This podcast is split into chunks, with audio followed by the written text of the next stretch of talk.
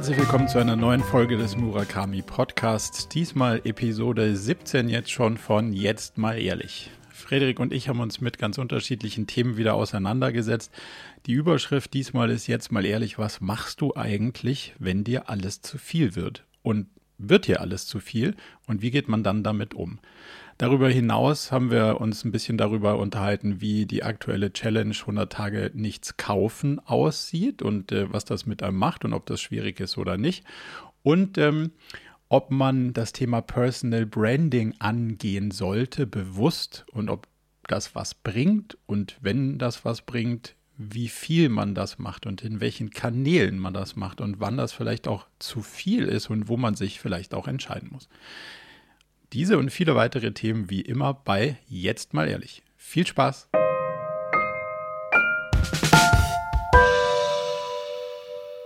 Hey Marco und herzlich willkommen zur 17. Episode ist es glaube ich schon von äh, Jetzt mal ehrlich. Ich freue mich, dass ihr heute wieder dabei seid und äh, freue mich, dass du mich angerufen hast, lieber Marco.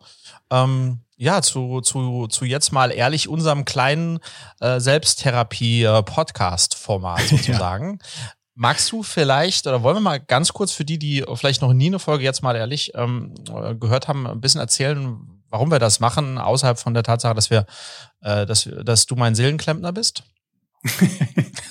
ja, wahrscheinlich ist der Hintergrund, dass wir festgestellt haben, dass es ganz hilfreich ist, dass man gegenseitig einen Seelenklempner hat und vielleicht nicht nur einen professionellen, sondern auch einen, einen sehr gut befreundeten. Und ähm, diese Offenheit sozusagen, das offene Visier ist eigentlich ganz heilsam für, für einen selbst, für eine gute Freundschaft, aber vielleicht auch mit dem Format einfach so ein bisschen offenen Einblick geben und sozusagen mal vorleben, dass wir alle irgendwie mehr als genug Themen haben. Und wenn man das bei anderen erkennt, fällt es dann vielleicht auch einfacher, das bei sich selber irgendwie zu akzeptieren. Und äh, da wollen wir einfach mal ein bisschen das Visier hochklappen und das, das gemeinsam mit anderen diskutieren. Oder auch ja. vor anderen.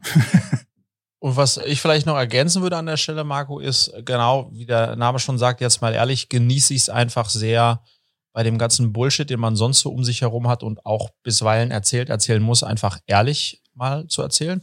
Und äh, was ich auch toll finde, uns verbindet ja eine lange Freundschaft, wir sind zusammen zur Schule gegangen in Wiesbaden und ähm, äh, sind trotz alledem sehr unterschiedlich. Ja, also das ist, ich glaube, äh, das färbt jeweils ein bisschen aufeinander ab. Ähm, äh, du bist eher ruhig, ich bin eher stürmisch und insofern ist das immer so meine kleine Ruhe-Oase alle 14 Tage mit dir hier. Ähm, genau, und da freue ich mich und wir ähm, auch das vielleicht für alle, die es äh, noch keine Episode gehört haben, wir ähm, verraten uns vorher gar nicht, äh, welche Themen wir äh, mitbringen oder besprechen wollen, sondern lass uns da äh, jeweils immer ein bisschen überraschen. Und äh, äh, deswegen würde ich sagen, lass uns doch direkt loslegen, Marco, mit dem Update. Ja, ich habe so ein bisschen verfolgt, was deine geheime Challenge auf Instagram angeht. Also die wurde mir ja von dem, von dem lieben Instagram-Algorithmus vorgeschlagen. Ähm, jetzt hast du dich beim letzten Mal ja so ein bisschen gewehrt, darüber zu berichten, was es ist. Aber ich finde, jetzt muss die Katze mal aus dem Sack. Also wie läuft's denn mit der Challenge und was ist es denn eigentlich genau? Ja, also ich habe ja, wie du weißt, letztes Jahr ähm, ein Jahr, also 365 Tage ohne Alkohol gemacht. Das war meine Challenge. Was für mich eine richtig schwierige Challenge war, weil ich habe äh, äh, vor meiner Berliner Zeit drei Jahre in Paris gelebt und da eigentlich sieben Tage die Woche getrunken. Ähm, und diese, wie soll ich sagen, schöne, wunderschöne Angewohnheit, zum Abendessen ein Glas oder mehr äh, Rotwein zu trinken, habe ich dann mit nach Deutschland genommen. Ähm, das hat sich hier eingebürgert. Äh, dann habe ich auch irgendwann angefangen, eben auch das alleine zu tun, weil meine Frau Julia gar nicht so viel trinkt. Insofern war das eine große Herausforderung. Aber ich habe es geschafft, letztes Jahr tatsächlich das komplett durchzuhalten. Und habe mir dann überlegt, weil so Challenges gefallen mir gut, ähm, was mache ich da dieses Jahr? Bin äh, da jetzt eigentlich auf den Trichter gekommen, dass ich dieses Jahr versuchen möchte, 365 Tage am Stück zu laufen, zu joggen. Also jeden Tag äh, komme, was wolle. Ähm, und wollte das eigentlich auch geheim halten. Also ich habe niemandem mhm. davon erzählt. Ähm, A, weil äh, wenn man sich sowas vornimmt und es dann erzählt und dann macht man es eh nicht. Also ich wollte ein bisschen Zeit vergehen lassen, bis ich das mit irgendjemand teile. Deswegen habe ich es dir auch nicht gesagt. Ähm, habe aber sozusagen einen kleinen Instagram-Channel aufgemacht, den ich aber auch niemand gesagt habe. Ähm, und äh, um da jeden Tag ein Foto zu posten nach dem Lauf, weil das dann irgendwie schon sowas wie einen, ja, das erinnert mich dran, dass ich es gemacht habe und potenziell, weil ich natürlich irgendwelche Hashtags habe, kriegt man ja darüber dann auch Feedback. Ähm, und der wurde dir scheinbar ausgespielt und äh, auch um ja, auf deine Frage schnell. zu kommen.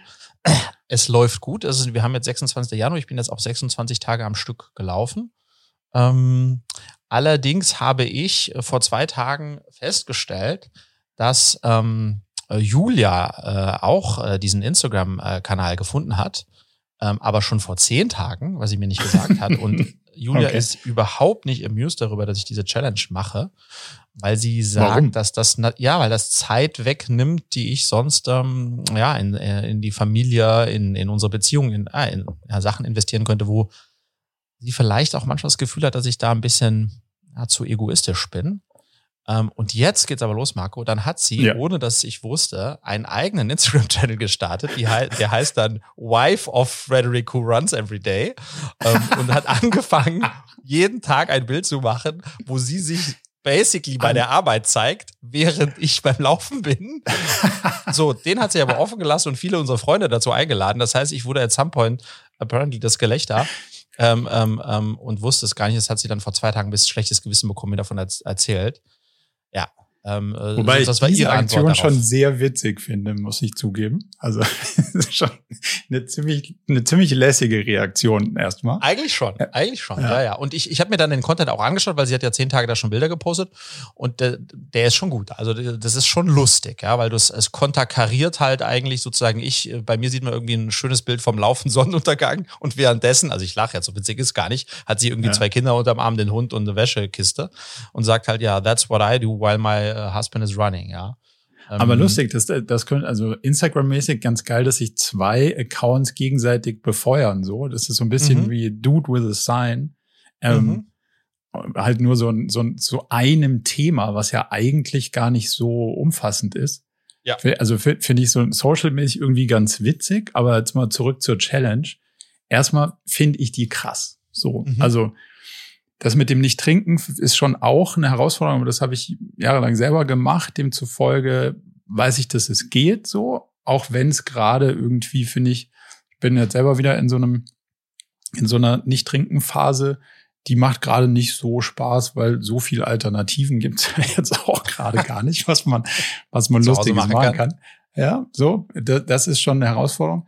Aber also bei Schnee und Eis und tralala irgendwie jeden Tag joggen zu gehen, finde ich schon ein Ding. Da würde ich jetzt sagen, puh, wüsste ich jetzt nicht genau, wie ich es machen würde. Ähm, von daher A, Hut ab, dass du es machst und dass du es bis dahin schon so durchgezogen hast. Aber lass mal, ähm, lass mal in zwei Dinge eintauchen. Das erste ist, was ist die Motivation, die dich irgendwie dazu gebracht hat und, und mhm. was du glaubst auch, was dich zum Durchhalten bringt? Und dann auf Julias Punkt, weil den finde ich auf der einen Seite ist der total berechtigt. Ja. Auf der anderen Seite ist, ist es ja sozusagen ähm, ein guter Grund.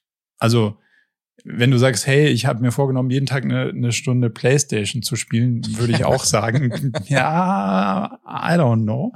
Aber also der, der, der Kern der Sache ist ja total gut und es tut ja auch also dir körperlich gut und eurer Beziehung, weil du im Kopf anders drauf bist, mhm. wenn du es nicht, als wenn du es nicht machen würdest. Aber lass mal von vorne anfangen. Also was treibt dich dazu und wie glaubst du, dass du das durchhältst? Also äh, der Startpunkt ist tatsächlich, dass ich, äh, dass ich Challenges slash Herausforderungen liebe und die gerne immer so 40 Prozent mehr als ich, als es eigentlich möglich ist, dass es machbar ist. Und da fand ich, also ich bin letztes Jahr, um dir ein Gefühl zu geben, vielleicht so 50 Tage gelaufen. Also ich, mhm. es ist jetzt nicht, dass ich noch nie, noch nie gelaufen bin und dann mache ich sowas Verrücktes, aber ich bin 50 Tage gelaufen und das ist einfach ein großer Unterschied, ob man sagt, man läuft zweimal die Woche oder man läuft sieben Tage die Woche. Hm, also ich wollte schauen, wie mit dem Alkohol auch, ob ich das schaffen kann. Einfach als äh, aus der Challenge heraus. Dann merke ich, dass mir Laufen unglaublich gut tut. Ähm, tatsächlich, weil ich da 30, 45, eine Stunde lang den Kopf frei bekomme. Also ich nutze das auch ganz bewusst entweder um einen Podcast zu hören oder um gar nichts zu hören oder Musik zu hören. Das überlege ich mal, bevor ich loslaufe. Also es ist einfach eine, eine ganz tolle Zeit für mich, ähm, wo ich auch einfach auf viele Ideen komme. Ähm, und äh, äh, ja, der letzte Punkt ist, ich habe ja dir in der letzten Folge gesagt, dass das Thema Seek Discomfort, ähm, also mhm. sozusagen raus aus der äh, Komfortzone, das ist mein Thema diesen Jahres. Und ich kann dir wirklich sagen, das ist ein Drecks-Januar bisher. Es ist ekelhaft, es mhm. ist zwei Grad, in der Regel regnet es. Also ich glaube, es kann gar nicht mehr schlimmer werden. Und dann, dann habe ich ja Tage, Marco, mit den zwei Kids und Hund und tralala, wo ich erst um 22 Uhr zum Laufen komme. Es geht gar oh, wow. nicht vorher. Aber dann trotzdem ähm, um 22 Uhr die Laufsachen anzuziehen, ähm, ähm, ist total Seek Discomfort. Ja. Und dann ist es total rewarding, wenn man dann eben äh, sich selbst beweist, dass man das hinbekommen hat.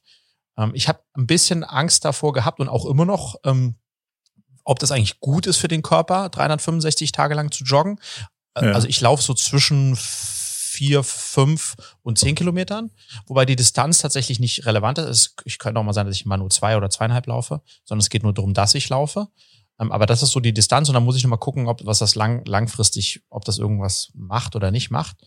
Ähm, aber das ist im Grunde genommen, das sind so die Themen, warum ich, warum ich äh, mich dem Team gestellt habe und hoffe natürlich, weil am Ende des Tages hast du ja auch Sachen wie Verletzung oder Krankheit oder so, da, da mhm. geht's dann halt nimmer. Aber ich hoffe, dass ich, dass ich das das Jahr äh, durchstehen kann, ja. Okay, also ich glaube, das müsste wirklich noch einmal irgendwie challengen, ob das gut ist, dass man seinem Körper gar keine Ruhephasen irgendwie gibt oder vielleicht läufst du an den Tagen dann weniger oder so. Das kann ja auch, ja. könnte ja auch ein Ding sein. Ähm, aber also Julias Punkt finde ich berechtigt. Das, ist, das hast du jetzt ohne mich durchgezogen, also beziehungsweise mhm. den Deal hast du jetzt ohne mich gemacht. Ähm, die Frage ist, wie kannst du, also was kannst du im Ausgleich anbieten und sagen, nee, du kriegst einen ja. entspannteren Freddy? Also das ja. ist, das ist mal Punkt eins. Und äh, was könntest du, was könntest du auf der Habenseite sozusagen dem Deal hinzufügen, dass sie sagt, hey Mensch, total, total gute Idee. Jetzt kriege ich einen entspannteren Freddy und eine aufgeräumte Küche oder so.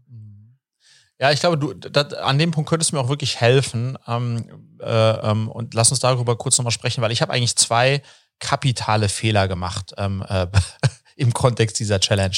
Das erste, ich habe wieder meine alte Strategie ge gemacht, don't ask for uh, permission, ask for uh, forgiveness. Yes. Ähm, äh, so. Und das habe ich in der Vergangenheit zu oft gemacht. Und äh, sie mag das nicht mehr. Ich weiß, ich habe das mit dem Boot gemacht, das mit dem Fahrrad. Also das, das mag sie nicht mehr. Da und das Fahrrad war ja zum Beispiel gar nicht, also das ist ja gar, das ist ja außer, dass das sozusagen jetzt euren gemeinsamen Kontostand beeinflusst, jetzt nicht zwingend irgendwas, was sie so stört, außer dass im Weg steht. Das hier ist ja schon ein relevanter ja. Einschnitt in das gemeinsame Leben irgendwie. Genau. Also ich dachte, hey, äh, ich frage sie hinterher um, um so. Das, das war nicht gut. Und das Zweite ist, und das glaube ich schon auch echt ein Thema, dass sie das Gefühl hat, dass wir in dieser jetzt sehr schwierigen Phase mit Homeschooling und Tralala, ähm, dass sozusagen sie überproportional weniger Freiheit hat, um Themen zu machen, die sie persönlich äh, schön findet und ich mir das herausnehme. Und ich glaube, da ähm, müssten wir uns wirklich auch einfach mal zusammensetzen und irgendwie einen gemeinsamen Plan machen. Und am Ende ist es ja, hast du ja irgendwie, du hast Business, du hast Familie und du hast irgendwie auch Self. Und um da eher so ein bisschen mal das auch auszugleichen. Das habe ich ihr auch schon gesagt, um da mehr, mehr ein Equilibre zu finden. Weißt du, was ich meine? Mhm, ähm, dass sie auch das Gefühl hat. Ich habe versucht, das aufzuwiegen mit der anderen Challenge, dass ich äh, drei Monate lang nicht droppe. Also hey, dafür ist das toll. ähm, aber das war nur ein Tropfen auf einen heißen Stein. Ähm, insofern, das äh, hat es nicht nach vorne gebracht, ja.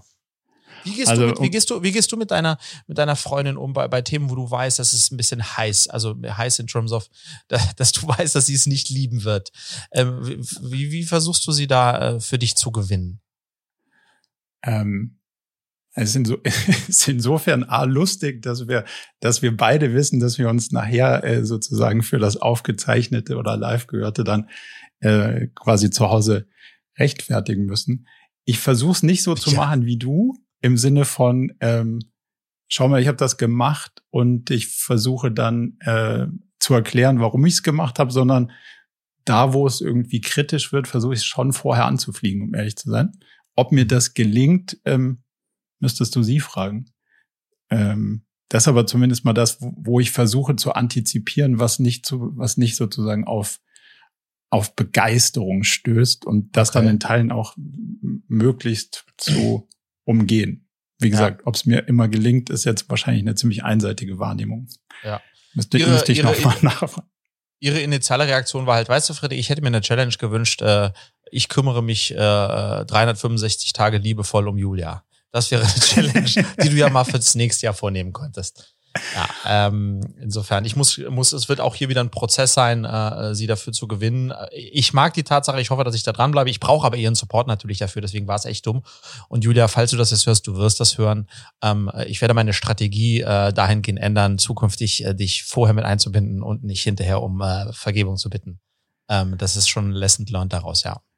Aber lass mal, lass mal zwei Punkte machen. Der eine Punkt ist, ähm, was würdest du denn jetzt an, an Freiheit anbieten oder was sozusagen, wo, wo sagst du dann, schau, jetzt habe ich eine, jetzt habe ich mir eine Sache rausgenommen für eine Stunde am Tag, kann ich das irgendwie ausgleichen oder wo, was wäre dir wichtig, wo brauchst du deine Freiheiten, wie kann ich das irgendwie abfedern? Das könnte ja irgendwie ein guter Weg daraus sein.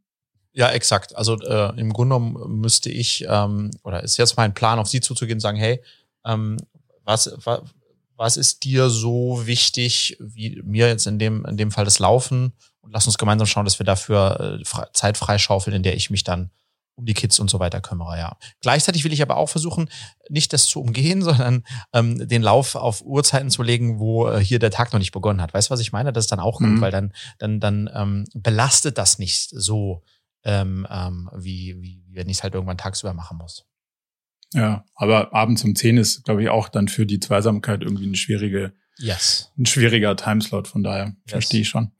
Der zweite Punkt, den du kurz angesprochen hast, ist äh, quasi den, das Nichts kaufen. Ähm, mhm. Wie läuft's? Nee, äh, wie läuft's bei dir mit dem Nichts kaufen? Lass mal, lass mal die Gegenfrage stellen. Drei, also wir haben ja gesagt, Marco, drei Monate nichts kaufen. Erster, erster bis ja. 31.3. Erzähl so, mal, ich bin also, gespannt. Bei mir läuft sehr gut, weil ich habe nichts gekauft. Also wie gesagt, Lebensmittel und Co. ausgeschlossen, ähm, also mhm. die täglichen Verbrauchsgüter, aber ansonsten habe ich nichts gekauft. Und ich habe ja gesagt, ich mache so eine Liste und schreibe da die Sachen, die ich, die ich das Gefühl habe, dass ich die unbedingt bräuchte und sonst eigentlich gekauft hätte, schreibe ich da drauf. Und lustigerweise ist bis heute eine einzige Sache da drauf gekommen. Was? Und ist ein das Buch Open von Andrew Agassi. Oh, muss ich dir sagen, Marco, eine absolute Kauf- und Leseempfehlung. Das ist schon mal mega, gut. mega gutes Buch. Wenn du willst, kann ich es dir schicken. Dann hast du es nicht erworben. Es ist eine der besten Biografien, ne? Eine der besten, ja. so ein unglaublicher Typ. Und wie der da mit einer Steffi Graf. Aber das führt jetzt zu weit, ähm, aber ist auf jeden Fall ähm, äh, eine sehr, sehr gute Wahl. Äh, und das, das steht auf deiner Liste und mehr nicht. Das steht auf der Kaufliste und mehr nicht. Aha. Und ähm, okay.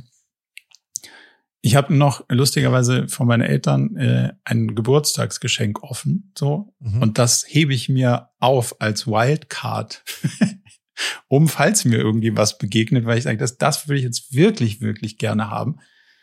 Dann würde ich das da einlösen. Aber das ist eine krasse, also sozusagen, das finde ich eine, schon eine krasse Erkenntnis, dass man dann ganz anders drüber nachdenkt, was wenn man nur eine, ja. nur eine Sache hat, sozusagen. Mhm. Und das, das ist ungefähr wie, wenn du, wenn du Kindern, finde ich, ein total cooler Trick, Kindern beizubringen, äh, wie das mit dem Zähneputzen läuft, denen zu sagen, hey, du darfst einmal im Jahr nicht Zähne putzen. Mhm. Und du darfst ja aussuchen, ob das heute das eine Mal ist, dass du das einlösen darfst. Oh, wow, okay. Und das heißt nicht, du musst Zähne putzen, sondern du kannst es frei entscheiden. Aber du musst halt auch frei entscheiden, ob das heute das eine Mal ist, dass du, dass du das einlösen willst. Und dann, mhm. ist zumindest meine Beobachtung, ist die, ähm, ist der Reflex so, ah, ja, nee, jetzt ich, ah, das hebe ich mir nochmal auf. So. Ah, spannend. Und, und das ist beim Konsum jetzt hier irgendwie genau das Gleiche, dass ich mir denke, so, ja, ich, ist das wirklich die eine Sache? Mhm ah nee, doch nicht. Und äh, ja. okay, dann brauche ich es vielleicht auch doch nicht. So. Also ich bin sehr gespannt. Bisher fühlt sich ehrlicherweise genau null herausfordernd an. Mhm. Ähm, ich weiß nicht, wie es da, wie es dir da geht. Bei mir auch nicht. Ich habe gedacht, dass es echt schwer werden würde, äh, zu verzichten und nicht mehr zu konsumieren, aber es fällt mir tatsächlich gar nicht schwer. Ähm, ich habe äh, und ich habe auch das Gefühl, ich, Julia hat mir erlaubt, dass ich mir neue Gummistiefel kaufe, weil die waren wirklich zerfetzt und man braucht gerade Gummistiefel hier bei uns. Und da habe ich dann, die durfte ich dann kaufen. Kann man ja auch sagen, ist täglicher Gebrauch. Ähm, ich hatte, kein, ich hatte keine anderen. Also ja. es, nee, doch, Marco, ich hatte keine Gummistiefel. Ich, ich, ich, also keine Gummistiefel. Punkt. Das ist täglicher und die sind kaputt gegangen. Würde ich mal sagen, ist Verbrauch. So. Und Julia hat gesagt, die darf ich kaufen. Und Marco, da habe ich mich wirklich, als sie dann kamen, wusste ich, das sind die Gummistiefel, weil ich habe ja auch nie was anderes bestellt. Und da habe ich ja. mich drauf gefreut. Anders als sonst. Äh, letztes Jahr gab es schon mal Oftmals, da kam ein Paket an, ich wusste gar nicht mehr genau, was das war. Nee, also das kriege ich ganz gut hin, das tut mir gut und das ist eher, ähm, wie letztes Jahr mit dem Alkohol auch, vielleicht ein Thema, was ich dann länger mache als nur drei Monate oder vielleicht dann nach einer Pause es wieder loslege. Also das ist äh, eine schöne, eine schöne Geschichte, ja. Aber gibt es irgendwas, wo du sagst, das würde ich mir gerne kaufen, wenn, wenn die, also wenn die Phase rum ist? Oder hast du da irgendwas auf deiner Wunschliste schon? Nee, erschreckenderweise nicht. Ähm, äh, was eigentlich echt schlimm ist, weil das bedeutet ja, dass ich auch in der Vergangenheit viel zu viel gekauft habe, was ich auch eigentlich gar nicht so dringend gebraucht habe. Insofern sehr, äh, ähm, äh, ja, sehr schön, äh, das, das jetzt zu machen.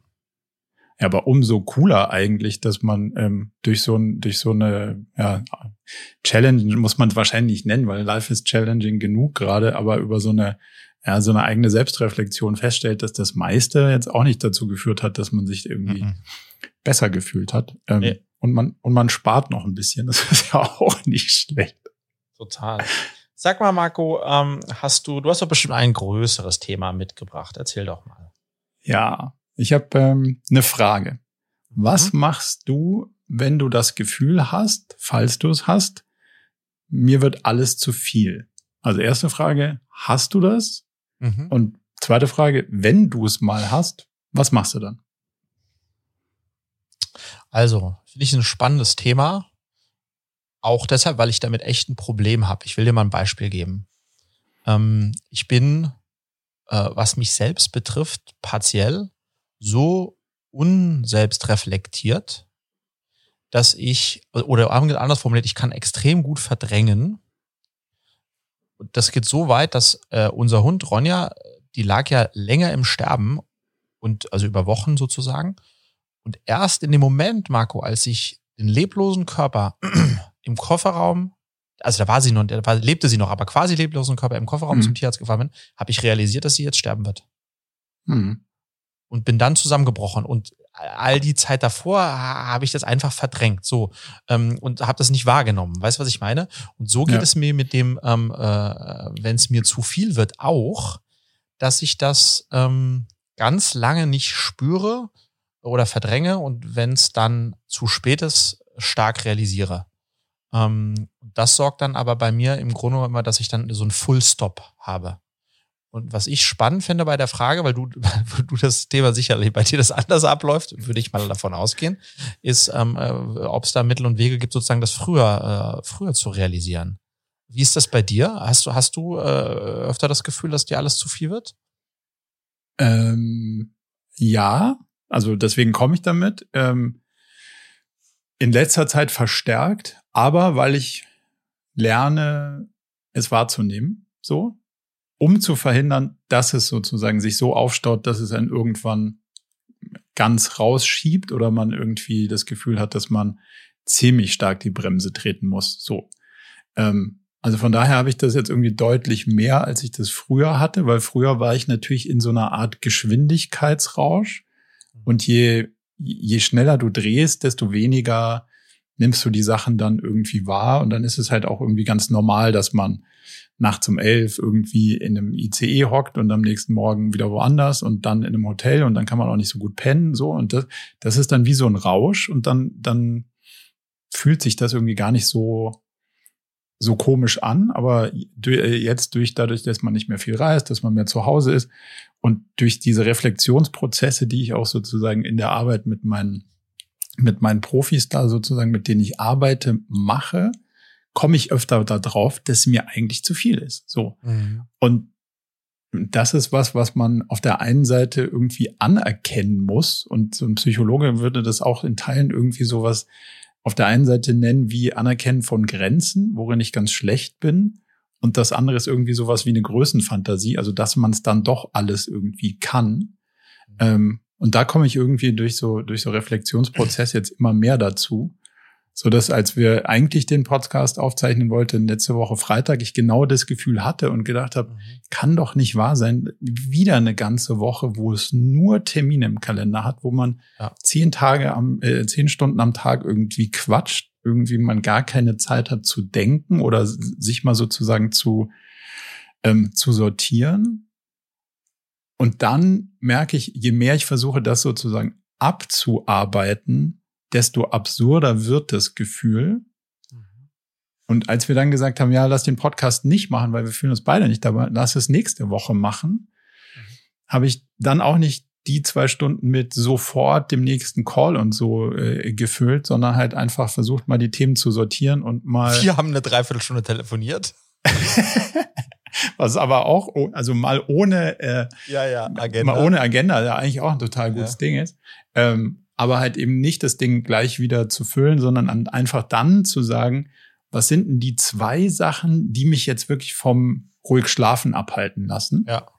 Und das war ein erstaunlicher, also äh, nicht erstaunlicherweise, das sind genau die, wo man irgendwie drei Tage hintereinander sagt, das muss ich heute unbedingt machen. Und am nächsten Morgen denkt man sich, das muss ich heute unbedingt machen. Und man hat aber auch irgendwie keinen Bock drauf, aber es lässt einen unruhig schlafen. So. Und die habe ich dann einfach gemacht. Und der Rest war mir dann so ein bisschen okay. Also nicht egal, aber okay mit, das ist jetzt da, wo es ist. So.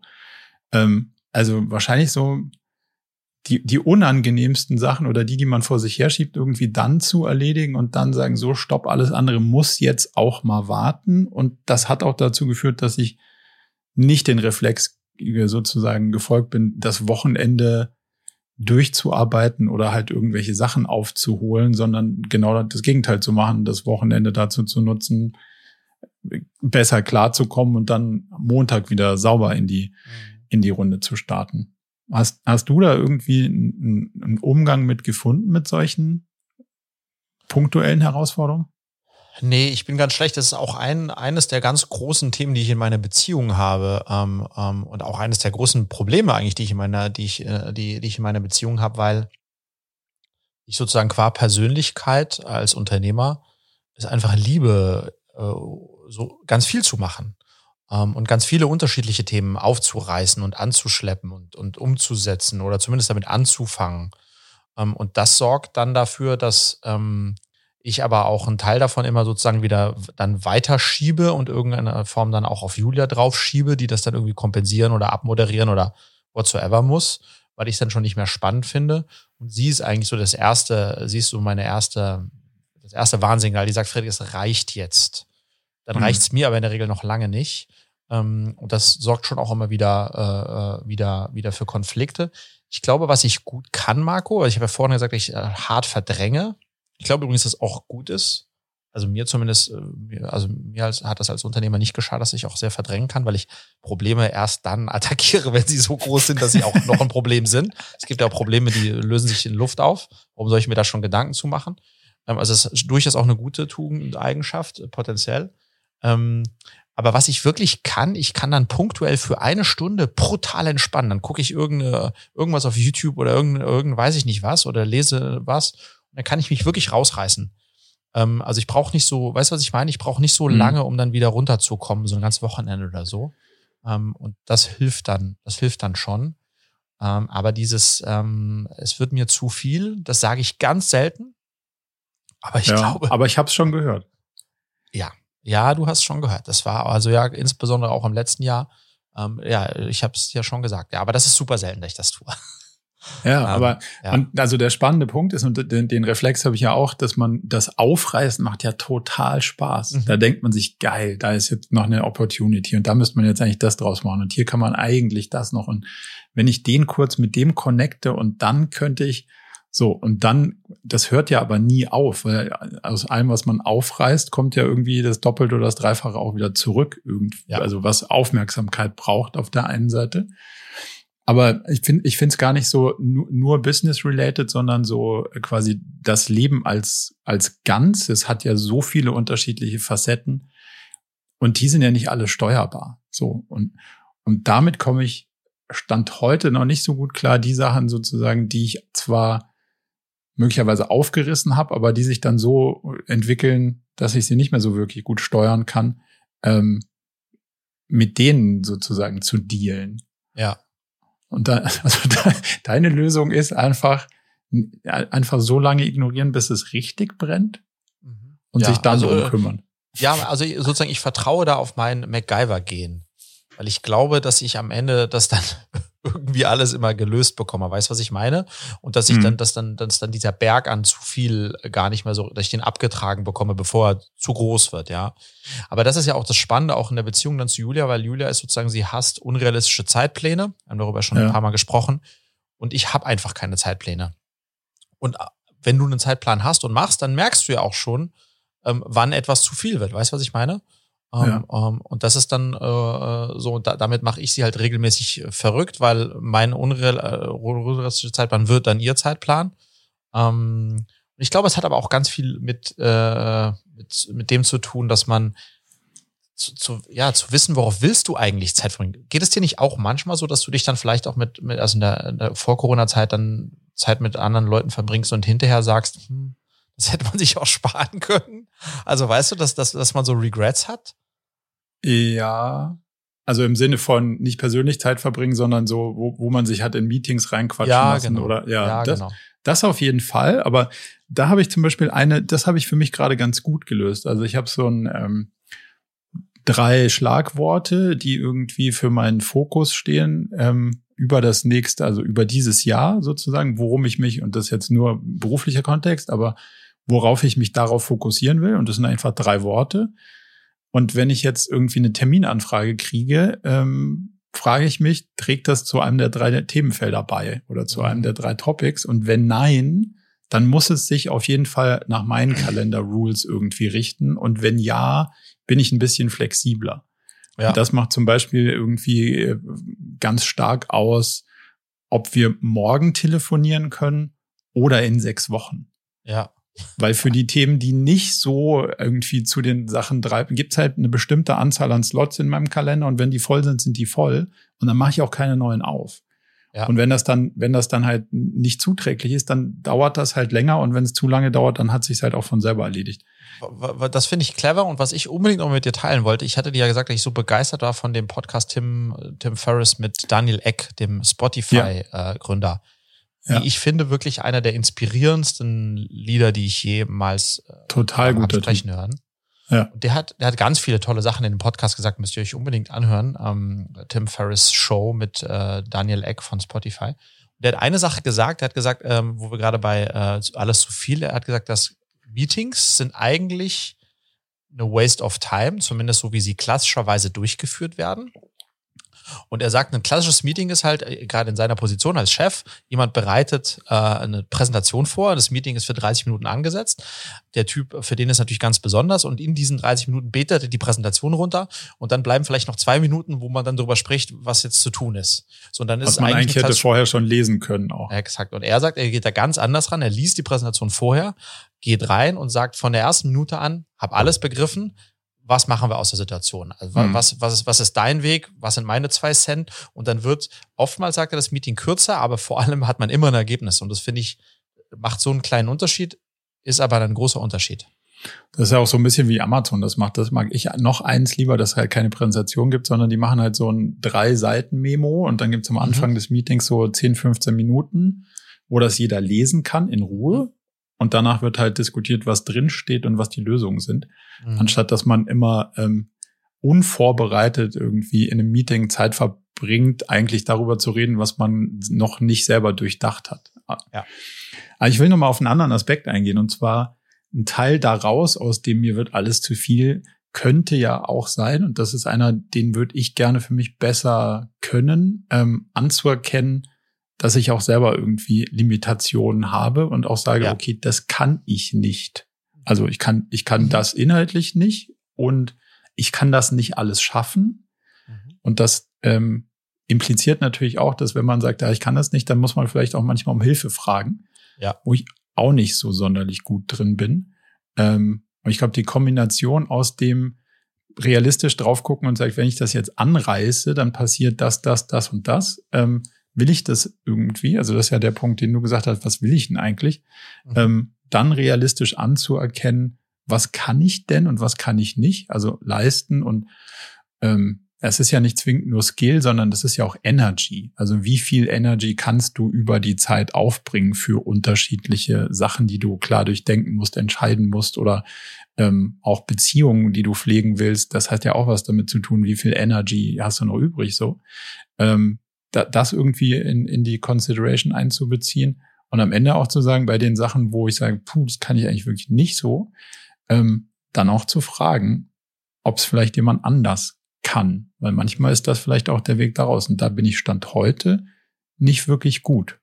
Also ja. ich dränge ich dräng mich in Teilen auf, mit irgendwie anderen zu helfen, aber zu sagen, kann mal, kannst du mir das äh, irgendwie hier mal erklären oder mir dabei helfen?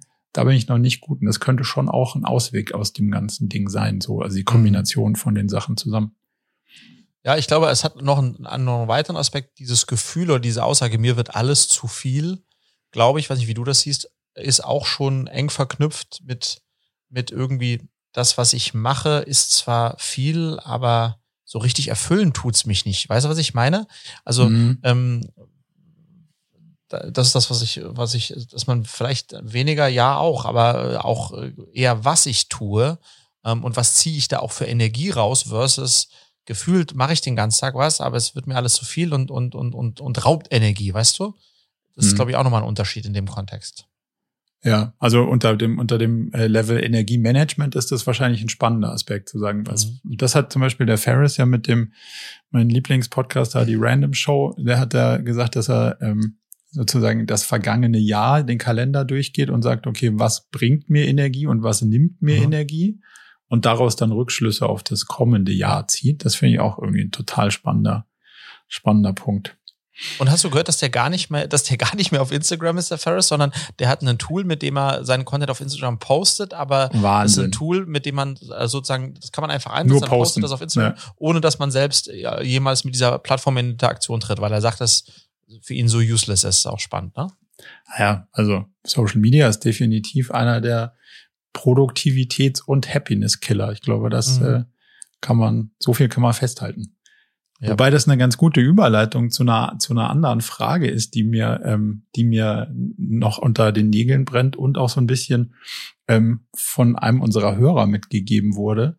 Das Thema Personal Branding. Und das mhm. passt ja eigentlich extrem gut irgendwie gerade in diese, in dieses Dilemma, weil es ist ja ein Konflikt zwischen, wie viel findet man da statt? Wie viel will man da stattfinden? Muss man da stattfinden? Macht man das privat oder beruflich und wie, wie ähm, ja, vermischt sich das auch? Und am Ende des Tages äh, macht's glücklich und bringt's was. So, jetzt beschäftigst ja. du dich ja auch da lange mit. Wie ist, wie ist denn deine aktuelle Sicht da drauf?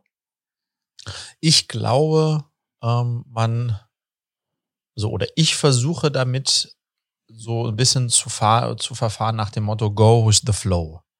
Mhm. Ähm, wenn ich sage Go with the Flow, dann glaube ich, wenn man spürt, dass das einem gut tut, weil das einem Spaß bereitet, zum Beispiel an seiner eigenen Personal Brand zu arbeiten oder in, in ein Stück weit in der Öffentlichkeit zu stehen, ähm, äh, Content zu kreieren, sei das jetzt auf Instagram oder woanders, einem das Spaß bereitet und man merkt, dass es natürlich noch potenziellen strategischen Mehrwert hat, weil man vielleicht einer Firma vorsteht und dann sozusagen das Abstrahleffekt hat. Warum sollte man das dann nicht tun? Dann sollte man das tun. Ähm, und dann mhm. muss man immer gucken, wie weit. Wenn man aber spürt, dass, dass einem das nicht gut tut, ähm, dann glaube ich, sollte man es auch nicht machen.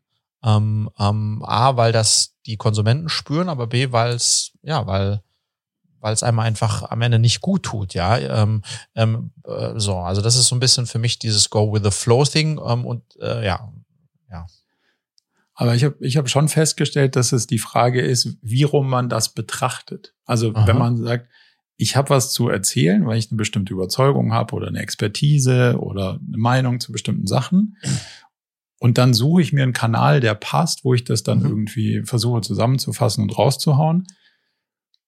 Dann finde ich das total legitim und auch total sinnvoll. So. Mhm. Der Umkehrschluss ist, ich muss dauernd was raushauen, damit ich Leute habe, die mir folgen. Der erschließt sich so nur begrenzt. Und da schließt sich so ein bisschen eine Frage an, ähm, die ich jetzt mit mir selber irgendwie versuche zu diskutieren, aber da würde mich deine Meinung mal drauf interessieren, nämlich ähm, einige Unternehmerfreunde haben ja ihr LinkedIn-Profil, sagen wir mal, ausgelagert. So, also da gibt man sein Login weiter und dann ähm, machen schlaue Leute schlaue Sachen damit, die gut sind für Algorithmen und für was auch immer. Dann kriegt man Follower und all möglichen Sachen und dann kommentiert man auch bei ganz vielen Leuten ganz viele Sachen, aber man weiß das alles so gar nicht, was da so in dem eigenen Namen und Profil so passiert. Würdest du das machen? Auf keinen um Fall. Reichweite aufzubauen? Auf keinen Fall. Also wenn jetzt einer sagt, ja, gib mir deinen YouTube-Blog hin, ich kommentiere jetzt hier ein bisschen unter anderen YouTubern und großen Dingen und das bringt dir Follower, aber. Nee. Würde ich auf keinen Fall machen. Weil? Hm, weil eigentlich sozusagen der, genau der Teil, den dann da, der da jetzt ausgelagert wurde in deinem Beispiel, nämlich am Ende das Kreieren von Kampagnen und dann auch äh, das Feedbacken oder whatsoever, das ist ja auch der, der, der Spaß macht. Ähm, und man lebt ja auch äh, von dem Feedback, äh, was man dann bekommt auf das, was kreiert wurde. Also weißt du, das, hm. ähm, das ist halt die Frage, was ist, was ist, wenn das Ziel ist, maximal viele Follower zu bekommen, dann, dann ist es wahrscheinlich der richtige Weg. Aber wenn man sozusagen von dieser Go with the Flow, dann ist sozusagen, habe ich einen intrinsischen Spaß daran, ähm, da zu kreieren und da stattzufinden. Und dann äh, passt das ja auch nicht, dass das dann ich eigentlich gar nicht selbst bin. Weißt du, was ich meine? äh, Total. Äh, das, also es ist nicht zwingend äh, ja. authentisch. Das ist so viel. Nee, so viel ist wahrscheinlich eher nicht. Wahrscheinlich eher nicht. Aber, aber, aber lass mich da einmal reingrätschen, ähm, weil das, was ich sage, ist natürlich schon super wackelig, weil dieses zu sagen, ja, ich, äh, es macht Sinn, es macht mir Spaß und deswegen tue ich es auch. Ich glaube, das ist total legitim, passt auch in die Zeit, ähm, sollte man auch tun, wenn man das mag. Aber, und das sehe ich ja selbst bei mir, man kommt halt dann trotzdem in dieses Dilemma, ich habe nicht jede Woche Lust, ein YouTube-Video zu machen. Mhm. Weiß aber, dass Regelmäßigkeit wichtig ist. Ähm, Konstanz wichtig ist. So, und dann komme ich schon immer wieder in diesen Konflikt, dass ich sage, ja, eigentlich, what the fuck, Flow? Ich will überhaupt keinen Flow hier. Ich will immer schön, schön Flow, Flow sein lassen, einfach nur flach liegen, Kamera liegen lassen. Ja. Oh, weißt du, was ich meine? Und dann ist es, äh, dann muss ich mich doch wieder eigentlich dazu zwingen, es zu tun. Ähm, und da, und da, da treibt mich da nicht die Freude an, sondern ähm, schon auch äh, sozusagen das Wissen darum, wenn ich es nicht tue, dann, ähm, äh, dann habe ich nicht mehr die Kontinuität, die ich brauche, um am Ende des Tages dann doch auch wieder die Reichweite zu haben, ja. Aber, aber das, da finde ich diesen ähm, Rezo heißt ja, glaube ich, dieser eine YouTuber, ne? Ja. Kennt, der hatte mit äh, in dem 1,5 Grad Podcast eine ganz coole Perspektive da drauf. Und er hat gesagt, schau, wenn ich ein Thema tief beleuchten will, mhm. kriege ich das gar nicht so hin, dass ich jede Woche ein Video raushaue. So. Also muss ich irgendwie die Qualität nach vorne stellen und dann kommt da halt raus, was rauskommt. So. Und wenn das alle drei Wochen ein Video ist, dann ist das so. Aber das ist dafür dann viel besser als das, was ich machen würde, weil ich weiß, dass ich jede Woche ein Video raushauen muss, weil das irgendwie gut für den Algorithmus ist oder die Community erwartet oder was auch immer. Ich meine, so kannst du ja da auch drauf gucken. Ja, aber das sagt natürlich jetzt jemand, der irgendwie fünf Millionen Follower auf YouTube hat. Ähm, Casey Neistat muss auch nur noch äh, zweimal im Monat was machen und das schauen eine Million Leute. Das ist so ein bisschen wie jemand, ja, der unglaublich viel Geld hat, sagt, hey, man muss gar nicht Geld sich so abstrampeln. Ja. Geld macht nicht glücklich. Ähm, ähm, äh, no hustle, so, weißt du, was ich meine? Also das, es geht natürlich auch, wenn du äh, nur alle sechs Wochen ein mega Video machst, dann kann das schon auch funktionieren. Äh, aber wenn man mal startet, insgesamt sage ich mal auf auf äh, auf egal welcher Plattform ist Kontinuität und Regelmäßigkeit und der wir wir Menschen sind halt ähm, dran gewöhnt, dass es muss halt dann öfter sein als einmal im Monat. Das ist, äh, ich meine, das ist halt einfach so, ja. Wenn wir bei Plattformen sind, welche würdest du sagen, also die funktionieren ja ganz unterschiedlich und manche mhm. irgendwie re realer und andere irgendwie konstruierter, sagen wir es mal ja. so. Ähm, ich habe festgestellt, dass alle Plattformen zu bespielen mit dem gleichen Content funktioniert nicht. Das ist auch nee. Quatsch. Also muss man schon spezifisch was produzieren und sich ausdenken und sagen, das ist ein Format für hier und das ist, das funktioniert für da. Demzufolge muss man sich, glaube ich, ganz stark, wenn man jetzt Personal Branding betreiben will, darüber die Frage stellen, was ist eine Plattform, die zu mir passt? Ja. ja. Welche hast denn du für dich ausgesucht? Also YouTube ist klar. Das ist gleich eine rhetorische Frage, ja. Ja, also ich ja, habe ja. heute zum Beispiel dich auf Twitter erwähnt, weil ich gedacht habe, so, hey, eigentlich ist Twitter ein total cooler Kanal. Also mhm. für für News und für, aber ich war mir zum Beispiel null sicher, ob Twitter für dich ein Thema ist, also mhm. sowohl konsumierend als auch, äh, wo du sagst, ja, das könnte für mich funktionieren und ich mach's nur nicht. Ja. Oder ob du es aktiv ausgeschlossen hast. Ja. Ja, ich glaube am Ende, ähm, äh, also für mich zumindest, ich kann nur für mich sprechen, kommen da zwei, also YouTube ist mein Kanal und ich bin ganz großer YouTube-Fan und da kommen einfach zwei Sachen zusammen, warum ich glaube, dass, ähm, äh, warum ich mir YouTube ausgesucht habe. Ähm, zum einen, weil ich da meine Leidenschaft des Filmemachens nachkommen kann. Ich kann einfach, äh, ja, als ehemaliger Filmhochschule, ich, ist Video einfach Bewegtbild, ist mein Medium. Und das ist einfach wunderschön äh, auf, auf YouTube. Punkt eins und Punkt, das heißt, es fällt mir auch auf die Dauer leicht, es zu tun, weil ich es mag, diese Form von des Content zu produzieren mit allem, was dazugehört im Schnitt und so weiter. Und das zweite ist, dass ich da auch meine Zielgruppe finde und ähm, meine Zielgruppe, also Leute, die ich erreichen möchte, sind am Ende Menschen, die sich überlegen, ob sie nicht gründen sollten, Unternehmer werden sollten, diesen Sprung nicht, wissen nicht, ob sie sich trauen sollten. Also ähm, das ist meine Zielgruppe und insofern ist das ein, für mich der, der ideale Match. Ähm, und den würde ich eben in der Kombination sehe ich den auf keiner anderen Plattform so und deswegen nutze ich fairerweise die anderen Plattformen auch nur als ähm, Werbemittel quasi. Mhm ähm, für, für, den, für diesen Hauptkanal ähm, und das funktioniert okay. Ähm, ich bin kein, äh, kein leidenschaftlicher und toller, auch kein toller Fotograf, sonst wäre sicherlich Instagram ähm, äh, eher meine Plattform. Und äh, LinkedIn habe ich ehrlich gesagt, LinkedIn, ja, LinkedIn muss, da muss man irgendwie sein, aber so, so richtiger Fan bin ich halt auch nicht davon. Ja, also bei mir ist halt, bei mir ist, bei mir ist Video und man sieht, es gibt schon ein paar, die richtig gutes Personal Branding machen, wie zum Beispiel auch die, die Lea Sophie Kramer. Und da merkt man schon, dass die auch Zweit- und Dritt auswerten. Also die hatte irgendwie initial einen Beitrag, den die äh, für LinkedIn schreibt und dann wird er auch auf, auf äh, Instagram und so zweit ausgewertet. Aber sicherlich ähm, ist, ist die Plattform, für die du das initial schreibst, auch die, auf der es dann am besten funktionieren wird, ja. Ich habe mich äh, quasi heute entschieden, meine Facebook-Aktien zu verkaufen, weil ich irgendwie, also habe es auch getan, weil ich an diese ganzen, also an das Gesamtnetzwerk nicht mehr glaube. Und äh, das habe ich an meinem eigenen Nutzerverhalten vor allem also festgestellt, dass Facebook als solches total tot ist. Ähm, oh ja, crazy. WhatsApp irgendwie fühlt sich immer unsympathischer an. Und Instagram ist, also ist eine total coole Plattform, aber eine sehr, ähm, also funktioniert null für meinen Content und demzufolge jetzt nicht so in meinem Relevant Set, was das Kreieren angeht. Ähm, aber da nehme ich auch wahr, dass andere Plattformen dem irgendwie so, so langsam die, äh, den Rang ablaufen. Von daher finde ich es ganz interessant, wie sich das so ein bisschen gerade verschiebt. Aber am Ende des Tages muss man sich, glaube ich, wenn man sich dafür entscheidet, für eins, zwei Plattformen entscheiden und die dann konsequent gut machen und wie du sagst, die anderen dafür nutzen, um den Traffic dann darüber zu spielen und, und eine ja. Kunstform auszuüben oder zwei, aber nicht alles irgendwie zu bespielen. Ich hatte letzte Woche ein ganz spannendes äh, äh, Gespräch, Telefonat mit dem Moritz Hohl, der auch ehemaliger Gründer. Der ist jetzt, äh, der hat vor einem Jahr in etwa die Entscheidung getroffen, sein Gründerdasein an den Nagel zu hängen und ähm, auf TikTok steil zu gehen. Okay. Ähm, ja, und zwar all in. Das heißt, der macht Videos. Also der war, der gehörte klassisch zur Gründerszene, der, der Bubble. Der macht Video, Videos auf TikTok, Marco. Also der sitzt nackt unter der Dusche mit Makaya und der läuft dann runter und dann hat eine Banane im Mund. Also der macht Sachen, die, wo du sagst, what?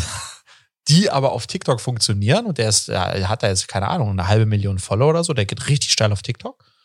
Ähm, ähm, und mit dem habe ich länger telefoniert und gefragt, Alter, äh, also erstmal Respekt, ja, äh, äh, weil er verlängert das auch auf Instagram und da hat er natürlich eher die Szene drauf und die haben sich schon alle an den Kopf gefasst gefragt, wieso hast du es gemacht? Er sagt, ja, weil er es fühlt und das, der kann sich da expressen und er mag das und, und so weiter und so fort. Ähm, das spürt man auch. Und dann hat er gesagt, hey, du machst auch Videos, du musst TikTok probieren, das ist jetzt die Window of Opportunity. Äh, schau mal, wie lange du gebraucht hast für deine 7000 Follower und da kann man jetzt so steil gehen und so schnell und so schnell. Wir haben uns ja auch, du und ich schon auch schon mal bei TikTok ja. unterhalten und TikTok ist ja auch Video. Und dann habe ich ihm aber gesagt, äh, was ich jetzt äh, irgendwie auch gerne mal mit dir teilen wollte, ja, das ist auch Video. Aber diese Kunstform, und das ist für mich eine Kunstform, innerhalb von 15 Sekunden irgendwie da zu entertainen und, und, und zu, zu, zu leuchten, ist nicht meine. Ich brauche mehr Zeit viel in meinen zu Videos. schnell, viel zu ist schnell. Mir zu, ist mir wow. viel zu schnell. Und, dann, und das Spannende ist, er gesagt hat, ja, aber das würde strategisch total viel Sinn machen. Und es würde, Marco, strategisch total viel Sinn machen, ja. sozusagen alle meine ähm, Leidenschaft für Bewegbild jetzt auf TikTok zu shiften aber es it's not the flow, ja. Ähm, und, äh, ja und, dann darf man es auch nicht machen. Und dann darf man es auch nicht machen. Und ich, ich äh, denke aus diesen beiden Zielrichtungen, wen will ich erreichen und was macht mir eigentlich wirklich Spaß, damit ich es dauerhaft machen kann, ähm, ähm, glaube ich, da, da, da muss man auf dieses Thema, äh, Thema draufschauen. Du hast aber, Marco, vielleicht, um das auch abzurunden, für dich ist ja auch, auch im Bereich Personal Branding eigentlich noch dein, ähm, dein Newsletter äh, total wichtig, oder? Total. Newsletter ja. slash Blog.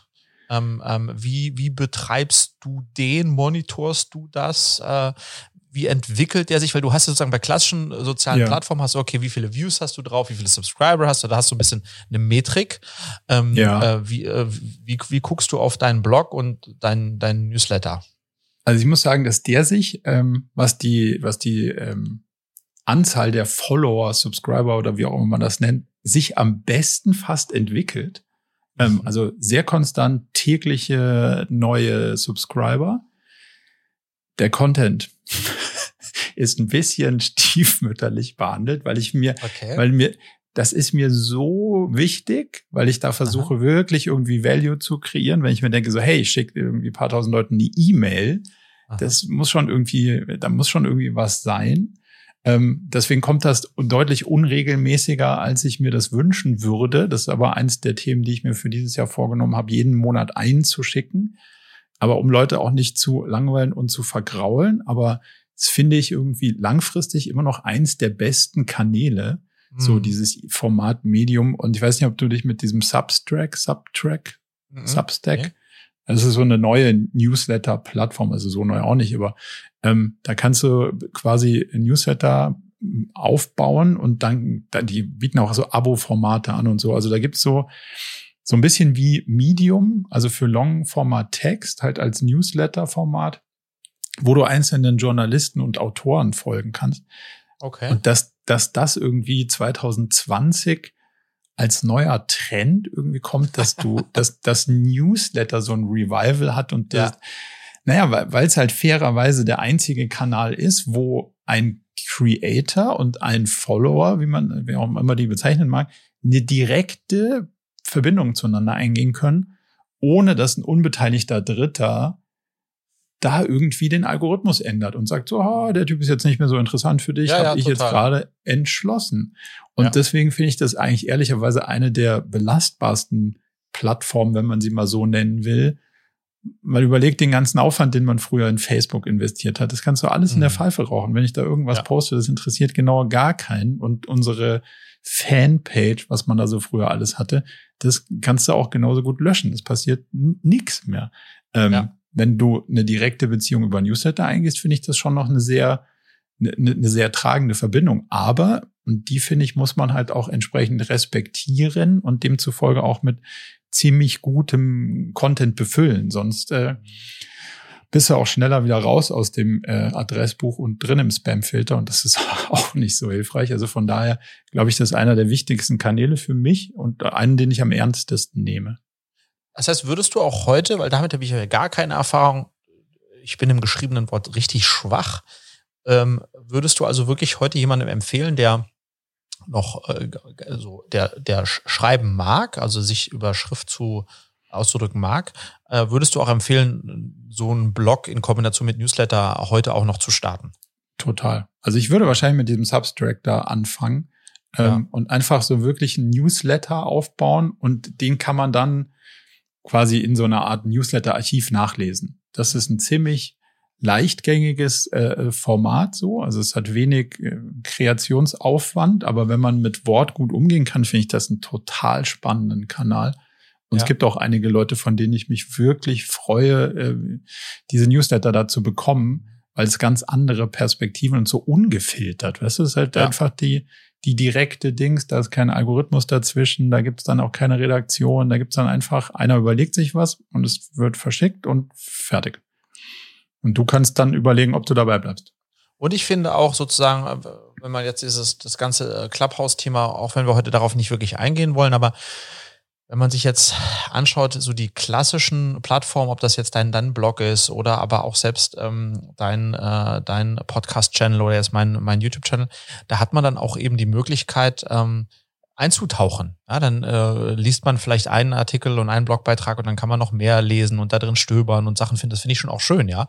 Also ich habe das mhm. ja auch insbesondere bei YouTube ganz oft, dass jemand über ein Video dann in den Channel kommt und dann viele andere Videos sich auch noch anschaut und dann sagt, hey, ich habe ein bisschen binge gewatcht hier und das ist, hat ja, ja, das hat ja auch, das mache ich ja auch nicht anders. Das hat auch was für sich dann, weißt du? Aber da, also die, eine der spannendsten also Beobachtungen bei diesem Clubhouse finde ich, dass es schon sehr schnell Leute, die man vermeintlich kennt, also aus den sozialen Medien, aus irgendwelchen anderen Dingern, auch ein Stück weit entzaubert, würde ich mal sagen, weil so diese du kannst da die Fassade nicht aufrechterhalten.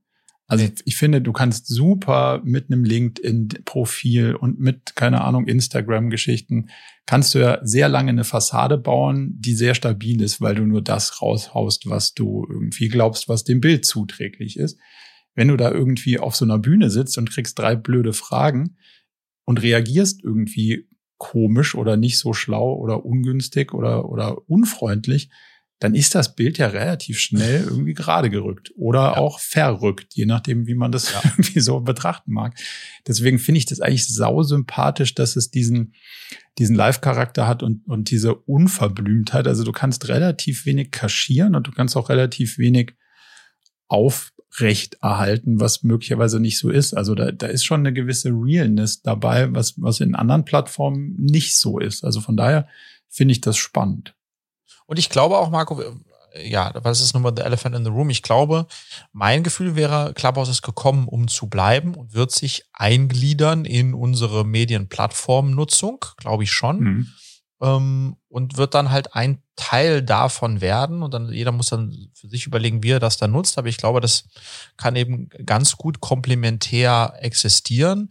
Für mich ist immer noch, äh, wenn ich beim Laufen äh, die Timothy Ferris Show mit Daniel Eck, äh, den Podcast mir zu meinem Speed, zu meinem Zeitpunkt anhören kann, ist es ein herrlicher Genuss ähm, und ist ganz was anderes, als wenn ich irgendeiner Live-Diskussion im Clubhouse folge. Und deswegen glaube ich aber, dass das eine wie das andere funktioniert. Und jeder muss sich dann, wie vorher bei den anderen Plattformen auch, die wir besprochen haben, sich überlegen, ähm, will er das konsumieren, wie viel davon will er da stattfinden, wie will er da stattfinden, passt er zu ihm. Bei mir ist zum Beispiel, da bleibe ich mir, äh, bleibe ich mir treu, mein Medium ist Bewegtbild. So, mein ja, Medium ist, ist mein, genau, mein Medium ist nicht der Ton. Ähm, äh, äh, der Ton lustigerweise schon eher als die Schrift, aber äh, trotz alledem ähm, äh, ist, äh, ja, kommt für mich Clubhouse deswegen als Creator im klassischen Sinne nicht in Frage, ja. Aber als, Ver also als Verlängerung auf der einen Seite und ich glaube, du kannst da schon auch unterschiedliche Kunstformen ausüben, weil mhm. was man ja jetzt dann viel sieht, ist ähm, ein spontanes Sendebewusstsein, weil es plötzlich eine Reichweite gibt, die bedient werden will. Aber das heißt ja noch nicht, dass das gut durchdachter Content ist im Sinne von einer Podiumsdiskussion so. Yes. Und was ich, was ich sau, also was ich wirklich sau spannend finde, ist zu beobachten und das muss man dann bei sich selbst auch beobachten, was für eine Geschwindigkeit man an den Tag legt, wenn man dann auf so einem Podium irgendwie redet und wenn man dann wahrnimmt, wie die anderen reden, also in welcher mhm. gehetzten Art, damit jeder irgendwie zu Wort kommt. Und wenn du danach einen Podcast hörst, finde ich das oh, ja, ja so entschleunigt quasi in der Mediennutzung, dass da, dass da Leute so ganz normal mal einen Satz reden können, ohne ja. dass da gleich drei Leute irgendwie reinspringen und man denkt, man muss jetzt ganz schnell reden, damit man zu Ende reden darf das wird sich sicher auch noch irgendwie einrütteln müssen. Ja, aber das ist äh, sozusagen, um das nochmal abzuschließen, ähm, als, als äh, ehemaliger Fernsehmacher, ja, weißt du ja, dass als das Fernsehen aufkam, hieß es, Kinos werden sterben. Hm. Ähm, und am Ende haben die sich die, also jetzt haben sie es gerade schwer, die Kinos, aber ähm, äh, vor Corona, äh, Kinos sind nicht gestorben, ja, ähm, weil das ist eine andere Form der, äh, der Nutzung ähm, ähm, und da geht man hin und, und so weiter und so fort. Und deswegen glaube ich auch, dass äh, das Clubhouse Podcast nicht töten wird, sondern Nö. das ist eine, eine, eine, einfach eine andere Form und äh, Punkt. Ja, und das ist auch gut so. Ich finde es toll. Das ist ja eine Bereicherung am Ende des Tages. Jetzt haben wir genug über Medien gesprochen. Hast du noch ein spannendes Thema auf deiner Liste? Habe ich noch ein spannendes Thema? Ähm, lass mal gucken ich? Ah ja, äh, Persönlichkeitsentwicklung. Das will ich schon mal mit dir teilen, weil das immer eine Sache ist, wo ich viel, wirklich viel von dir profitieren kann. Das sagst du jetzt so. Ja, also, ähm, ich bin so ein bisschen sozusagen, das Dilemma ist, also ich habe ja eine Persönlichkeit, jeder hat eine Persönlichkeit. ähm, ich habe eine Persönlichkeit und die ist durchaus, wie ich ja eingangs gesagt habe, wie du ja auch weißt, eher stürmisch ähm, emotional. Das heißt, ich äh, sage, was ich fühle und das fühlt sich für mich auch richtig und gut so ein, äh, an. So ich habe aber, aber trotz alledem, äh, glaube ich, ist es ja schon, oder habe ich es für mich zur Aufgabe gemacht, mich ja auch und mich und meine Persönlichkeit weiterzuentwickeln. Und ich ähm, beobachte mich selbst immer wieder in Situationen, dass ich vergleichsweise äh, ja, vergleichsweise impulsiv reagiere, wohingegen andere Zeitgenossen, äh, wenn sie angegriffen werden, ähm, zum Teil unter der Gürtellinie, das so souverän und ruhig im Grunde genommen aufnehmen, um dann sehr souverän und ruhig ähm, äh, zu äh, den Rebound zu spielen, versus sich mhm. sozusagen aufzubauen und ja, dem gebe ich ein. So, das wäre eher mein Style. Ähm, und, und das gucke ich mir an oder höre ich mir an, wenn ich so Diskussionen sehe oder in, in, in solchen Gesprächen auch bin ähm, und denke mir, da würde ich mir gerne eine Scheibe von abschneiden. Mhm. Ähm, gleichzeitig aber sozusagen nicht, äh, natürlich nicht das aufgeben, was mich am Ende des Tages ja auch Teil meiner Persönlichkeit ist. Ausmacht, ja. Weißt, ausmacht. Wie, wie, ja. wie, weißt, du, weißt, weißt du, was ich meine? Wie, wie, guckst, wie guckst du da drauf? Mhm. Jetzt bin ich wahrscheinlich eher in der anderen Ecke, also Aha. gefühlt, wenn man das jetzt mal so kontrastiert. Hm, das heißt, mir fehlt ähm, der Affekt in Teilen. Also mhm. es ist sehr schwer, mich aus so einer Ecke rauszulocken. Da müsste schon eine Menge passieren, bis ich Aha. diesen Affekt irgendwie kriege. Und möglicherweise ist er dann stärker, als er sein sollte, wenn er Aha. über eine bestimmte Schwelle irgendwie gegangen ist. Aber, ähm, und das habe ich jetzt irgendwie so gelernt in dem letzten Jahr, dass es ja heilsam ist, als Mensch eigentlich die gesamte Klaviatur zu haben. Also mhm. von ähm, ganz ruhig zu aufgebracht, von wütend zu traurig, von ähm, impulsiv zu durchdacht so. Und die und sozusagen es als erstes mal wahrzunehmen und es dann aktiv zu entscheiden.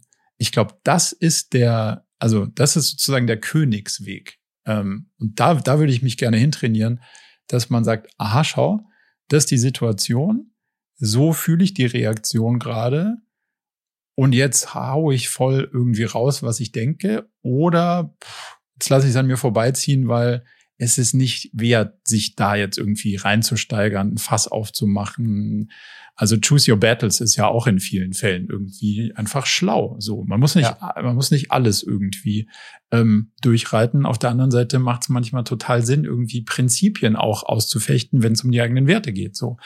Ähm, und das ist, glaube ich, der, also wie ich da drauf gucke, ist der, der, der Endzustand oder das Ziel könnte sein, zu sagen, erstmal unverblümt wahrzunehmen, was ist, dann irgendwie seinen eigenen Reflex irgendwie zu, zu realisieren und dann kurz bewusst zu entscheiden, will ich dem folgen oder will ich es korrigieren? Ich glaube, das psychologisch würde das ausgedrückt so eine Korrektur heißen. Also lasse ich den Affekt jetzt voll durch, also brüll ich den jetzt an oder was auch immer dann dein Affekt da wäre.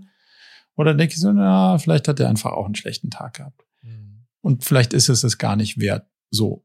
Und, und deswegen ist, glaube ich, die in den Extremen ähm, zu reagieren manchmal gut und manchmal nicht. Genauso wie es manchmal gut ist, ist äh, das Gegenteil davon zu machen. Also mhm. es immer zu kontrollieren, ist auch nicht gesund. So aus der Ecke komme ich ja eher.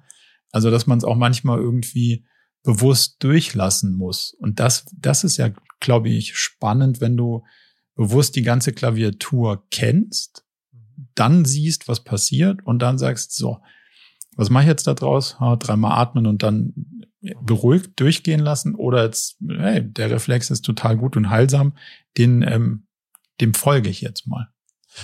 Yes, aber was sozusagen, was die Frage, die ich mir stelle, wie kann ich das wie kann man das trainieren? Weil um jetzt mal eine Analogie mit einem, mit einem Pokerspieler zu machen, ich wäre, ich spiele ja. nicht, Poker nicht, ich wäre ein Desaster, also ein Desaster als Pokerspieler, weil ich, wenn ich ein gutes Blatt habe, würde ich yeah, mich freuen. wenn ich dann all in gehe und abräume, würde ich mir richtig Party oben feiern. Ähm, also weißt du, ich äh, jetzt überspitzt und übersetzt, ja. ja. Ähm, und das kann man ja als Pokerspieler, kann man das lernen, dieses Pokerface und, und äh, sich Emotionen nicht anzeigen zu lassen und erstmal zu gucken, wie, wie passt das jetzt ins Bild äh, wie, wie, wie, wie kann man das im, im echten Leben ähm, da, wie kann ich da besser werden? Ich glaube, du musst dich mehr beobachten. Also mhm. erstmal wahrnehmen, was, was ist. Also bin ich jetzt sauer oder mhm. nicht? So. Und dann kannst du überlegen, will ich sauer sein oder nicht? oder will ich Zeit sauer bin ich schon ausge In der Zeit bin ich schon ausgerastet. Okay, dann, dann könnte, also vielleicht ist dann der, der, der einfache Schritt ist vielleicht einen zurückzutreten und sozusagen in der Retrospektive zu betrachten, was ist denn hier eigentlich passiert? Also was hat mich mhm. getriggert? Was ist dann passiert? Und war es hilfreich, dass ich ausgerastet bin? Und wie kann ich das das nächste Mal irgendwie zwei, dreimal, ähm, zwei, drei Sekunden dazwischen einbauen? Du kannst dir ja vornehmen, okay, be bevor ich reagiere, baue ich drei Sekunden Pause ein. Und ja. das reicht, das reicht ja schon meistens, um zu erkennen, was da eigentlich passiert und ob dich das jetzt gerade triggert und in Muster führt oder ob das eigentlich gerade schlau ist im Sinne von lohnt sich's oder manchmal ist es ja auch schlau, das ist ja der positive Teil an einem Affekt. Ähm, wenn du ihm folgst, ist er ja weg. Ja, ja, das stimmt. Dann fühlt sich also, gut an auch. Ja, genau. Ja, also nicht immer, aber also zumindest ja. mal hast du dann das Problem nicht mehr. Das haben dann vielleicht die anderen. Ähm, oder du hast danach ein anderes, das könnte auch sein. Aber zumindest mal, du hast, du, du bist die Emotion los. Das ist ja auch irgendwie cool. So. Und ich glaube, das irgendwie voneinander zu trennen, die direkte Reaktion von der Emotion, das, ich glaube schon, dass man das trainieren kann. Und du bist ja jetzt auch nicht, also du trittst ja jetzt auch keinem irgendwie äh, äh nee. direkt an Reifen, wenn es irgendwie doof läuft. Also da ist ja schon, also ich glaube, du reagierst schneller innerlich, aber bis du es dann rauslässt, passiert ja schon noch irgendwie ein Reflexionsprozess. Ja. Und der ist, ja. ich glaube, den kann man trainieren. Ja, ich aber wann hattest du, vornehmen. wann war es negativ für dich? Nee, also es ist nicht so, dass es so crazy ist, dass ich, äh, dass ich immer wieder in Situationen komme und denke, mei, hätte ich mir da mal auf die Zunge beißen können. Aber ich, es geht mehr so um die Korrektur der letzten 10, 20 Prozent, weißt du, wo ich denke, ha, wo ich mir was abgucke von anderen und sage, wow, da hätte ich jetzt sicherlich wesentlich also emotionaler reagiert. Und dadurch, dass der so ruhig reagiert hat, konnte er die Situation viel besser kontrollieren und dann auch für sich ausspielen. Also weißt du, das ist so, ich bewundere das dann, diesen ähm, auf einen Angriff keinen Gegenangriff folgen zu lassen, was schon mein, ich würde mir schon überlegen, wie ich angreife, aber ich würde auf jeden Fall angreifen, wenn ich angreifen werde. ähm, ähm, ähm, ähm, und da gibt's welche, die greifen gar nicht zurück an. Und die sehen dann auch, die sind dann die Gewinner der Veranstaltung. Weißt du, was ich meine? Ja. Weil, und das finde ich schon, also das finde ich, das beeindruckt mich, ist halt nicht so richtig Teil meiner Persönlichkeit, aber vielleicht kann ich da ein bisschen dran arbeiten. Julia würde sicherlich schätzen, wenn ich daran arbeite. Na, worüber du es trainieren kannst, ich glaube, ähm, also der verlorene Gegenangriff ist psychologisch gesehen ein ziemlich niederschmetterndes Erlebnis. Mhm. Ja. Also wenn du sozusagen drohst und da passiert dann nichts oder du, du sagst so, ah, dann mache ich aber das und das jetzt du, sozusagen deine wütende Reaktion darauf, die führt aber nicht dazu, dass es danach besser ist, als du dir es sozusagen vorgestellt hast. Das ist dann psychologisch noch schlechter. Und über den Effekt kannst du vielleicht ähm, sagen, so, ha, lass doch mal gucken, ob ich dem jetzt nachspringe oder nicht. Ja. Aber bin, bin ich mal gespannt, vielleicht hast du das nächste Mal so eine, ähm, so eine Situation, wenn, wenn du mal wieder da reingerätst. Ich würde mir ja manchmal wünschen, dass ich es irgendwie mehr so wie du einfach raushauen könnte, ohne mir so viel. Ich habe ich es dann zwölfmal durchdacht und dann ist mir auch schon fünfmal eingefallen, was dann wieder passiert. Und manchmal ist es auch ganz schön anstrengend, so viele, so viele Züge im Voraus zu durchdenken und zu sagen, ach na komm, das macht doch gar keinen Sinn. Wenn du ja. das jetzt machst, dann passiert das und dann passiert das. Und der Spaß, einfach mal irgendwie einen zurück anzuflaumen, könnte ja schon auch ganz hilfreich sein. Ja, stimmt. Marco, hast du noch was auf dem Herzen, Junge? Ich glaube, ich habe so, ich hätte noch ein großes Thema, aber ich glaube, das würde ich fast für die nächste für die nächste Session mir aufheben. Mhm. Hast du noch was? Was Kleines oder? Nee, same hier. Also ich wollte mit dir noch über die schnell und hektisch reich Jungs sprechen. Da habe ich äh, oh, ja. jetzt ein YouTube-Video zugemacht. Ja. Ähm, ist aber vielleicht auch, äh, je nachdem, äh, vielleicht ein bisschen, bisschen lang für die. Für, für, wir sind jetzt auch schon deutlich über eine Stunde. Ähm, wollen wir das auch fürs, uns fürs nächste Mal aufheben? Dann, dann lass uns das gerne aufheben. Ja, das Phänomen der schnell hektisch reich. Und äh, äh, wenn ihr Lust habt, schaut euch gerne auf bei mir im Vlog schon mal das, das Video dazu an. Ich habe es mit Julia gemeinsam versucht, ein bisschen komödiantisch mich dem zu nähern, diesem Phänomen der, äh, der Fake-YouTube-Unternehmer. Ähm, was mich, weil das Thema mich eigentlich wirklich ärgert, Marco, dass es da Leute draußen gibt, die versprechen, ähm, äh, ich, wir wollen jetzt nicht einsteigen. Also schneller und hektisch äh, nehmen wir uns, die, die knüpfen wir uns das nächste Mal Nächstes vor. Warm-up Warm bei mir auf dem Channel, auf dem YouTube-Channel. Sehr gut. Freddy, es war mir ein Fest. Das Fest war ganz meinerseits, lieber Marco. Wir hören uns in zwei Wochen. Wir hören uns in zwei Wochen zu dann Folge 18 von Jetzt mal ehrlich. Ähm, danke, dass du mir zugehört hast heute wieder, lieber Marco. ähm, und bis äh, in 14 Tagen. Danke dir. Bis dann. Zum Abschluss noch ein kleiner Hinweis in eigener Sache. Wir haben ja nicht nur diesen spannenden Podcast, sondern auch einen Newsletter, bei dem wir uns versuchen, so aus unterschiedlichen Perspektiven dem Thema zu widmen, wie man eigentlich sein Leben und ein Unternehmen heute so wirklich führen kann und soll. Von daher gibt es da einmal im Monat ähm, ganz spannende Perspektiven und natürlich kriegt ihr über den Weg auch immer mit, welche neuen Podcast-Episoden stattfinden, welche Events wir vielleicht online haben und viele andere Sachen. Von daher meldet euch am besten gleich zur Mailingliste an unter murakami.com slash newsletter.